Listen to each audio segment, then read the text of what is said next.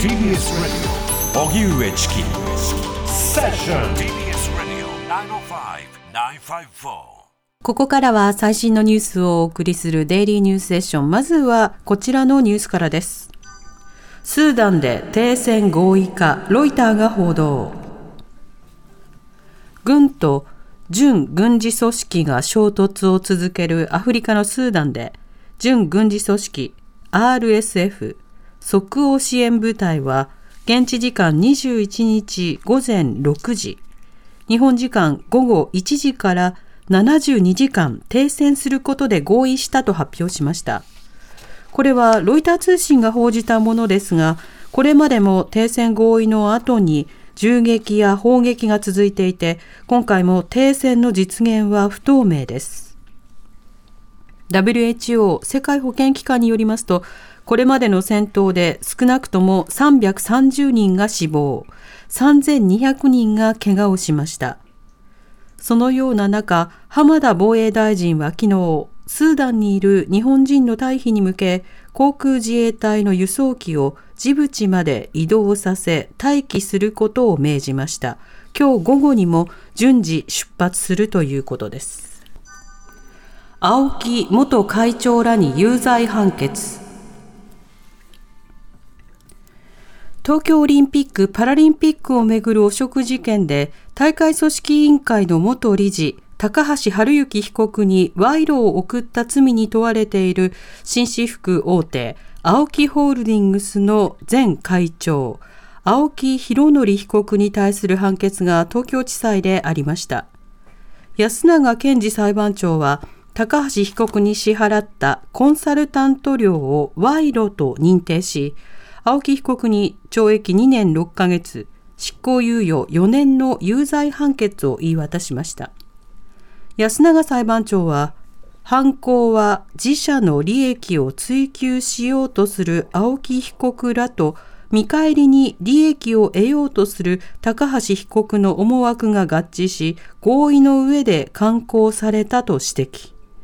一連の汚職事件で判決の言い渡しは初めてで、高橋被告側は青木など5社から2億円近くを受領したとされ、合わせて15人が起訴されました。消費者物価指数41年ぶり上昇水準。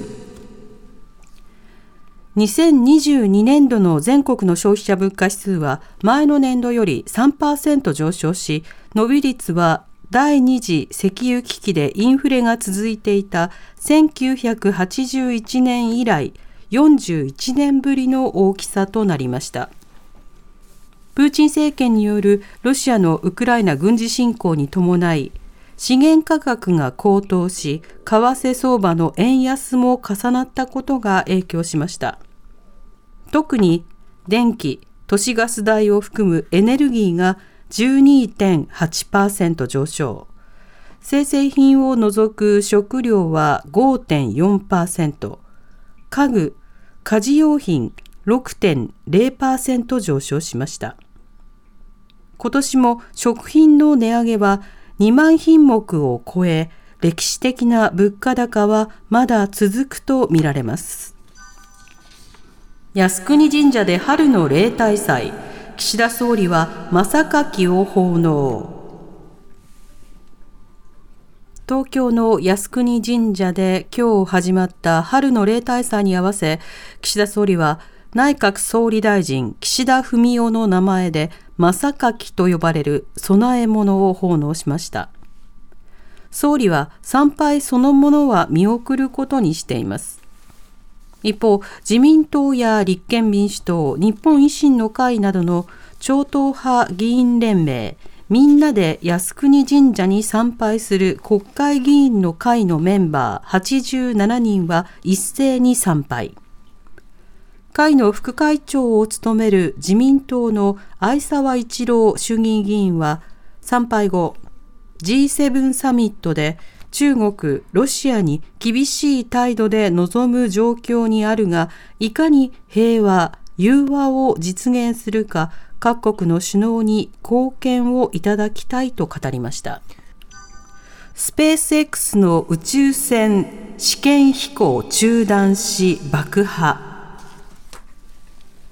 アメリカの宇宙開発企業スペース X が開発中の大型宇宙船スターシップを20日アメリカ南部テキサス州の施設から無人で打ち上げました。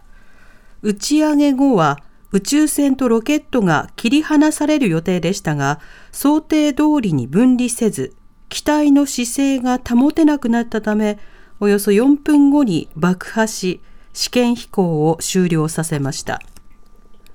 連邦航空局によりますと、今回の試験飛行での負傷者はいないということです。